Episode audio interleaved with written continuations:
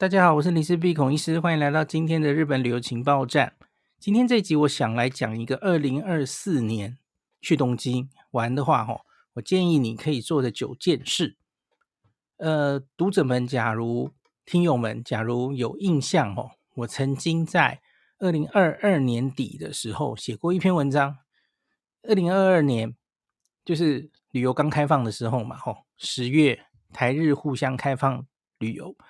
那我写过一篇叫做《二零二二年底前去东京建议要做的九件事》哦，你也许记得哦。那当时其实主要是着眼这个旅客还没有天亮回流之前，你要赶快做的事。然后那时候我一直形容说，这是去日本的黄金时间嘛，吼，Golden Golden Hour。那因为当时日币也低，然后所有的旅客都还没有大量回回流，那特别是中国的旅客，所以我那时候常常跟大家说这个。黄金时间吼还不知道有多久，虽然在二零二二年底当时吼这个机票还蛮贵的哦，可是我个人是觉得非常值得，值得那个时候赶快冲一次哦，所以我有写一篇，然后那篇建议我文章会附在 Podcast 前面，有一些建议还是那可是当然当然那个时候是我有比方说建议大家。趁这个时候去丰州市场吃这个寿司大，或是趁这个时候赶快把米其林有上榜的店家吃一吃哦，因为那时候相对旅客还没有这么多。那可是现在当然已经不是这样了哦。这个从去年二零二三年的十月以后，其实这个日本的旅客量已经恢复到疫情前的水准了哦。当然，这个旅客。跟四年前的组成是有所改变了哦，韩国旅客大增，哦，欧美也增加，那中国旅客还没有恢复到一半呢。正确来说，应该是一月，诶，去年十二月的资料应该是恢复到四成，那一月好像还没看到资料哦。那过年的资料大家也这个很重要哦，可能三月我们才会看得到。那我不是很确定这个中国新年哦有多少的旅客回到日本。我个人啦，吼，我我也去了一趟嘛，吼，从东京到青井泽，我这一趟没怎么遇到中国人。当然，我觉得跟地方可能有关系，好像因为我有 po 一篇青井泽，我觉得被中被台湾人占领了，新闻还有报，这么无聊的事都要报。然后，可是那一篇下面就有很多朋友回报说，哎，其实不止轻井泽啊，好多地方都被台湾人占领了。就是大家都去日本过寒假、过年等等的哦。那可是有人说，好像关西呃中国人好像会遇到比较多这样哦。所以我很有兴趣看到整体的数字出来哈，就是这整个假期中国人到底回去多少？好，其实这个也不是太大的重点了哈。呃，旅客的人数其实已经超过四年前了哈，所以现在跟这个接近两年前的背景当然不太一样，那旅馆越变越贵哦。可是好消息是机票比较回稳了，应该是选择比较多了哦。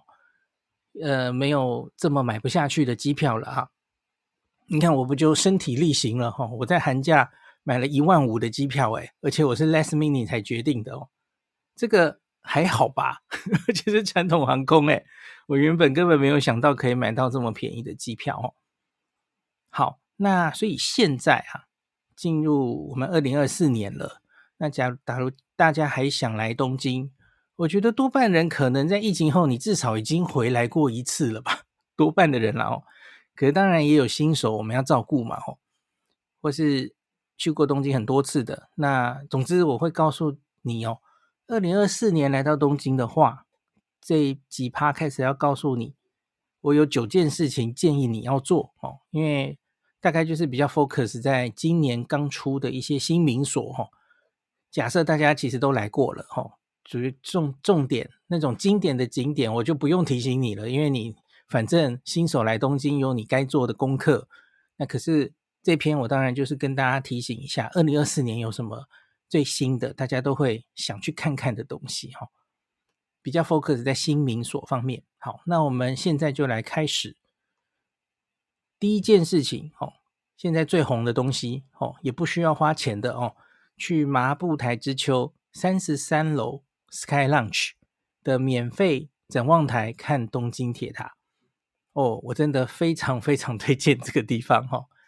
那麻布台之丘就像当年六本木之丘、东京中城哦，新造镇计划出来的时候，每一个都是轰动当时哦。那麻布袋之丘的规模大概是这个森莫里集团哦旗下的这种造镇计划里面最大的一个哦。那可怕的是，它其实还没有完全开幕，它下面还有很多店，现在是正准备开幕哦，好像是三月才会完全开吧哦。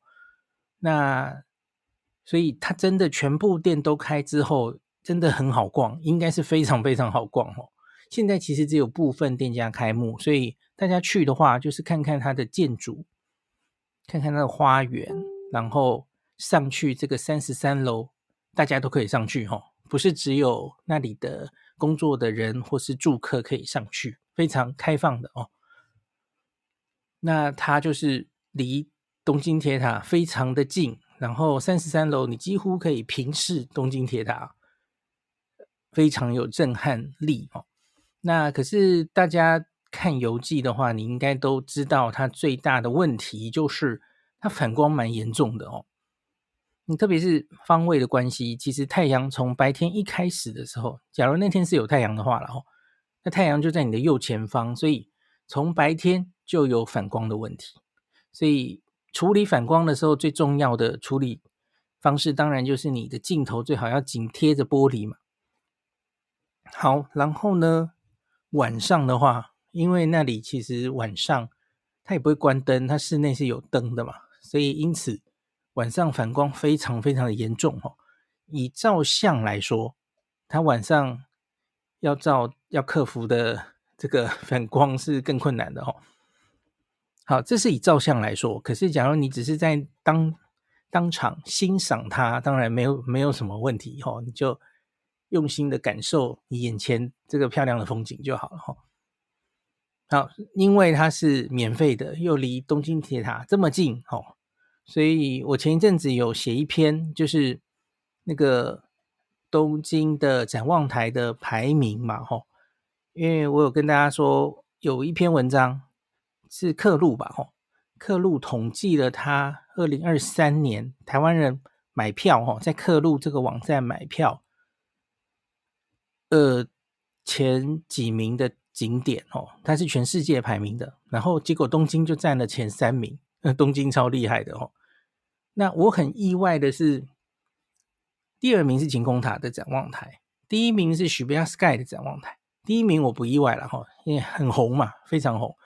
可是第二名竟然是晴空塔展望台，这个让我很很意外哈！我没有想到这么受欢迎，那么多人会想上晴。那我个人的话，排东京的有料展望台的话，哈，呃，老读者应该都知道，我不会把晴空塔排在太前面哦，因为它离所有的主要景点都太远了。呃，就是有点像上我们的一零一的感觉哦，就是。下面都变成这个火柴盒小汽车，就很小很小的建筑都看不清楚哈。那东京铁塔离得很远很远，这样根本看不见。那所以在有料展望台里面，我会把晴空塔摆得很后面哦，而且它其实价钱也不便宜。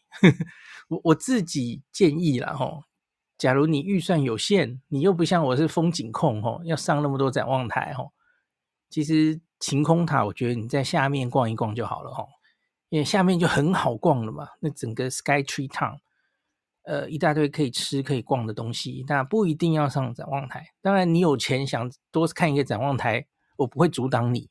可是，我觉得它的排名哦，有料的展望台应该绝对在 s h i b a Sky 还有六本木之丘的森大楼的后面哦。那特别是六本木的森大楼，这个大家已经听到耳朵长茧，我常常推荐嘛，吼就不重复了。就我觉得它离东京铁塔很近，哦，方位很好，又是三百六十度。好，可是不太好的是，哈，就是我们现在讲的这个麻布台之丘啊，它的 JP 套啊，这个主建筑哈、哦，目前日本的全日本最高楼啊，它跟东京铁塔的高度差不多，三百三十三公尺哦。它就硬生生的，你从森大楼看过去，它就在东京铁塔的左边很近的地方，所以很多人觉得这个风景是破坏了从森大楼看过去的天际线哦，硬生生的就在左边，很突兀哦。好，那所以呢，现在看东京铁塔的话，那很明显就是在虎之门之丘看是最漂亮的，而且它也没有任何的遮蔽物，因为他们很近嘛。他们超近的好不好？他们就是从地铁出来的话，都是这个神谷町站走出来。好，你在右手边会先看到麻布台之丘，然后你往左左边上个坡，吼，很快就到东京铁塔。他们根本就是在同一站，然后走得到的距离这么近，哎。好，那这个我讲完了第一个我最推荐的景点，因为它是免费，又是现在最热门的麻布台之丘，哦。好，那第二点，第二个建议也还在麻布台之丘哈，这是前几天上周热闹开幕哈，二月九号正式开幕的 teamLab Borderless。这个之前前几年在台场展出的这个 teamLab 的展览，那可是因为它在摩天轮底下嘛，哦，那后来就拆掉了。那如果你没有去过之前台场的 teamLab 这一个展览的话，那当然你现在就可以去了哦。你你之前没看过，那它几乎就是原封不动搬过来了。那好像有多大概两个新作品，我没看错，应该是两个。那那篇文章我还没有写，我初步对了一下，至少有两个新作品。可是其他多半的是就是以前台场的原封不动的搬过来。那所以。假如你之前已经去过了哦，那就不建议你现在很快就去。一来，第一个你不一定要再去一次嘛，哦，是一样的东西。第二个是现在是刚刚开幕，所以人势必比较多哈。那所以犯不着在这个时候冲去跟大家人挤人。好，那当然你很想再体会一下当年的感动，你还是可以去了哈。好，这就是今年。麻布台之丘，我就写了两个东西哈，因为都是最近最红的东西。好，那第三点，隔一站哦，去虎之门之丘，这个我上次就提过了哈。虎之门之丘逛逛新开幕的车站大楼，这个我上次 Podcast 有单独一集介绍过哦。那它因为它叫车站大楼，所以顾名思义，它根本就是在这个日比谷线的。虎之门之丘站就在它地下哦，所以一出来，这个是一个很好的雨天备案，因为你根本不需要出到地面哦。好，这可以去逛一下。那我这一次没有时间去逛，所以我应该会三月去赏樱的那一次再带大家去逛。而且我记得它好像也是没有所有的店都开开完，也是陆续开幕的哦。所以三月再去整体。给大家再寻一次有什么新店开幕哦。那附带一提，这个我们前三个讲的景点，还有我一直很推崇的六本木之丘哈，六本木之丘、麻布台之丘、虎之门之丘这三个点，正好就在日比谷线上的三个站，连续三个站，交通非常方便哦，你可以一次一网打尽。有一天的行程，你就是这个森森大楼集团的造镇计划之旅也是可以的哦。那正好就是在六本木这一站、神谷町这一站，还有虎之门之丘这一站哦，非常棒。我其实一直都蛮喜欢日比谷线这个线路哦。你想想看，日比谷线上有多么多精彩的景点，它有竹地哦，这个筑地场外市场现在还是很热闹诶，还是很多人去逛哦。我觉得也还蛮值得去逛的哦，然后它还可以到上野嘛，它可以左边左下角最终端会到这个中目黑哦，中目黑也是很精彩的地方，所以我蛮蛮喜欢日比谷线的。那当然不要忘记，在上野站之前是重玉图町站，一出来就是多庆屋，所以这条线有多棒，然后中间还有银座哦，这是什么？这条线就玩不完了，好不好？好，那前三点讲完了哈，那第四点，这个是丰州市场，我这一次去的第一个景点哈，最近新闻上也常常看到的哈，我们上一集有介绍，去丰州市场的千客万来，那你当然可以去觅食，也可以去洗温泉哦。那详情见前两集的 Podcast。那我这里多说一句哈，我觉得千客万来有点可怜呢、啊，就如同我是上一。第二集讲千客万来的那个餐厅有没有太贵的那一集吼，我发现台湾的新闻，因为第一次就是我说的那一集的那个状态嘛，所以记者们就都记得这个东西，所以后来千客万来只要后来再上新闻哦，这个背景都会被再讲一次，就是他就觉得千客万来的什么海鲜都很贵啊，然后好像就是针对外国人。推出的价钱叫英镑的盖饭哦，外国人针对外国人的价推出特别坑杀他们的这种价钱哦，我觉得感觉这个趋势可能还会一阵子哦，只要这个东西上新闻，然后记者就要黑他一次，我觉得好可怜哦，何必这样黑一个新景点呢？跟你有什么仇啊？OK。我是觉得还不错啦，还不错玩哦，而且也不是全部都那么贵啊。我上一集详情大家自己去听哦，它也是有便宜的东西啊。好，那温泉我觉得也是不错哦，这个就不赘述了。这个应该会是呃接下来这一年大家都会想去的新景点。好，第五点是一个提醒哦，上一次的九件事的之中有这个。就是去横滨看会走路的钢弹，如果你还没有去过的话，哈，你要把握时间了，因为它只营业到今年的三月三十一号，没有机会再看到它了。呃，我现在没有看到后续，它有没有可能再度延长它的展览，或是它会搬到哪里去？目前还没有看到，哈。那所以，假如你有计划在三月底前去横滨，的话，你还没有看过钢弹的话，哦，把握最后的机会，这是给大家建议的第五点。好，所以也许第五点在进入四月以后就会消失了，哈、哦。好，来给大家的第六个建议，去上野车站，车站内的三楼的 ECute 重新开幕的 C 卡企鹅专卖店 Pensta，还有它的副设咖啡，哈，Pensta 咖啡。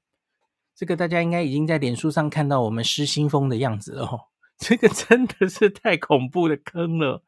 我们家的三只梨走进那个 Pensta Suica 专卖店之后，就很像进了异次元空间的黑洞。再出来的时候，呃，已经是一个小时之后，然后已经奉纳了三万日币的香火钱给企鹅大名神，才全身而退，然后再到隔壁的咖啡继续吃，继续。交香油钱给 C 卡企鹅哦，真的喜欢 C 卡的人绝对不能去错过这个店，因为小黎原本对于这个呃这一个行程没有特别的期待，因为大家知道我我上次有介绍过嘛，C 卡企鹅专卖店原本是在东京车站，那我们偶尔在这个 JR 车站里的 New Days 也常常会有 C 卡企鹅的周边嘛。那我们之前看，就是它就是偶尔这个随着季节不同会推出一些新商品。那我们也常逛，所以小黎原本就期待大概就是那样的东西，他也不觉得可能会有太多惊喜。可是他完全没有想到，哎，这个 Pensta 的专卖店现在上演这个哦，规模真的很大，而且推出了非常多以前没有看过的很精致设计的东西。他完全被吓到了，这不是他预期中的，而且都是别的 New Days 什么你看不太到的哦。他是为了这一次的这个企划新推出的东西，只有这间店买得到，而且都很精致。这个我会找时间在哦，影片有拍好哦，或剪个影片，然后把文章写出来给大家，真的很好买，真的非常邪恶，很恐怖，进去就出不来了。那吃的东西当然也是很棒哦，就是可以吃到 C 卡造型的种种的正餐或是点心哦，非常的赞。那这里可以稍微提醒大家，我自己出的一个糗事哦，可是我觉得想起来也蛮温馨的哦。那它有一个套餐哦，是每日限量，我我忘记是不是二十几份哦。那就是有一个 C 卡的双，有点忘了，饮料附一个它的拉花 Latte 哦，很可爱的 C 卡企鹅的拉花 Latte。那这个套餐哦，假如你用 C 卡交通卡结账的话，可以折价一百日元。那可是这个东西哦，我点餐的时候，因为我很怕它被点完，然后我问到说今天还有吗？哦，他说还有，我就很高兴的刷卡刷下去了。我跟大家上礼拜有在脸书跟大家分享过嘛，我这一次刷卡的主力还是用这个集贺卡，绑在 Apple Pay 里面用 Quick Pay 哦，因为它会有四点五 percent 的。回馈哦，所以能有 Quick Pay 刷，我就通常就是下意识的就直接 Quick Pay 下去。然后结果我 Quick Pay 下去之后，才发现啊，有这个用 C 卡刷可以减一百 N，怎么办？然后我就硬着头皮跟，因为已经都结账了哦，收据都开出来了。然后我就硬着头皮跟他说啊，我没有看到这个诶，那我也有 C 卡，有没有可能就是刷退？然后。再让我结账一次，然后那个小姐就面露为难之色，然后旁边有一个应该是比较高阶的他的店员的长辈哈，来窃窃私语一下，然后长辈就商量了一下怎么样，然后长辈就很干脆的也没有退哦，他就直接给我一百 N，他说没问题，让你折价一百 N，然后也没有刷退了，因为刷退对他们来说反而作业比较麻烦嘛。我就忽然觉得哦，好赞哦！是我自己眼拙没有看到可以用 C 卡折价哦。好了，扯远了，大概就是讲，这个店员很温馨。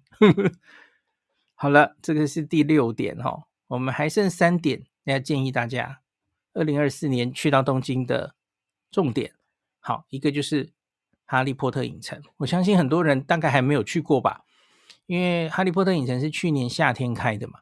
那它前几个月其实是非常热门嘛，很难抢。那上个月吗？我跟 Nobuhiro 有做一集 Podcast 哈。那我相信很多人还是没有去。那二零二四年，我相信它还会是东京旅游非常重要的景点，很热门的景点哦。那如同我们上一集提醒过大家的主要的心得哦，如果你是粉丝的话哦，这里很可能会花上你一整天，所以我们会建议你哦。抢票的时候最好抢这个当天最早入场的哦，可能是八点九点哦，建议一大早就入场。早点去的好处是人就相对没有那么多哦，因为这里进去之后它是没有时间限制的，所以你越晚进去，其实就是累积在里面的人越多哦，一定是越拥挤的哦，所以会建议大家一早就去入场。好，这是东京哈利波特影城。好，第八点，第八点还没有发生哦，可是相信是接下来六月以后非常非常重要的热门景点，就是东京迪士尼海洋会有非常大的变化哦。六月六日，全新这个 Disney Sea 里面的全新园区叫做 Fantasy Spring 开幕，那这里面有冰雪奇缘、魔法奇缘，还有小飞侠彼得潘的。经典的主题区域哦，而且还会开一个新饭店哦，所以因此在六月之后，这个迪士尼迷的话，你一定得去一趟 迪士尼海洋哦。那我大概不会一开始就凑热闹去挤吧，因为一开始一定是挤爆了。那所以只是跟大家讲有这个讯息哦，假如你想要哎这个非常有兴趣的话，你可能要提早。想想怎么安排了哈。好，这个是第八点。那最后一点，小小的一点哦，因为这个上次有跟大家讲说，有一点是可以去看新宿东口三 D 的立体猫。这个几乎是大家现在去新宿一定会看的东西嘛，哦。那可是除了这个立体猫之外，这两年哦也陆续多了另外两个，你可以去涩谷看秋田犬哦。涩谷有狗可以看，这个其实我还没有找到时间好好去看哦。那另外是最近这个上野车站有改装哦，我这次去有看到哦。那上野车站可以看熊猫哦，有一个立体熊猫。可是我觉得很可惜的是，立体熊猫的影片目前还很短，我觉得相对比较简陋哦，没有 3D 立体猫做的这么活泼，有点可惜。我希望它以后可以改善，总觉得可以更好一点哦。那震撼力没有。我第一次看到 3D 立体猫这么震撼，那只是告诉大家，哎，到这个因为交通也很方便嘛，吼，就从往阿美横丁的那个出口，你回头看哦，就会看到一个立体熊猫在那里。那涩谷也可以看到秋田犬，然后这个好像萤幕不止一个哦，大家去之前可能要研究一下在哪里看方位会比较好，摄影或是照相这样。呃，或是录影，这个我三月去的时候，我可能会找一天晚上，好好的，呃，看看，把狗照回来给大家看吼。好，以上就是九点，我建议大家在二零二四年来到东京的时候，你可以做的事情吼。好，今天就讲到这里。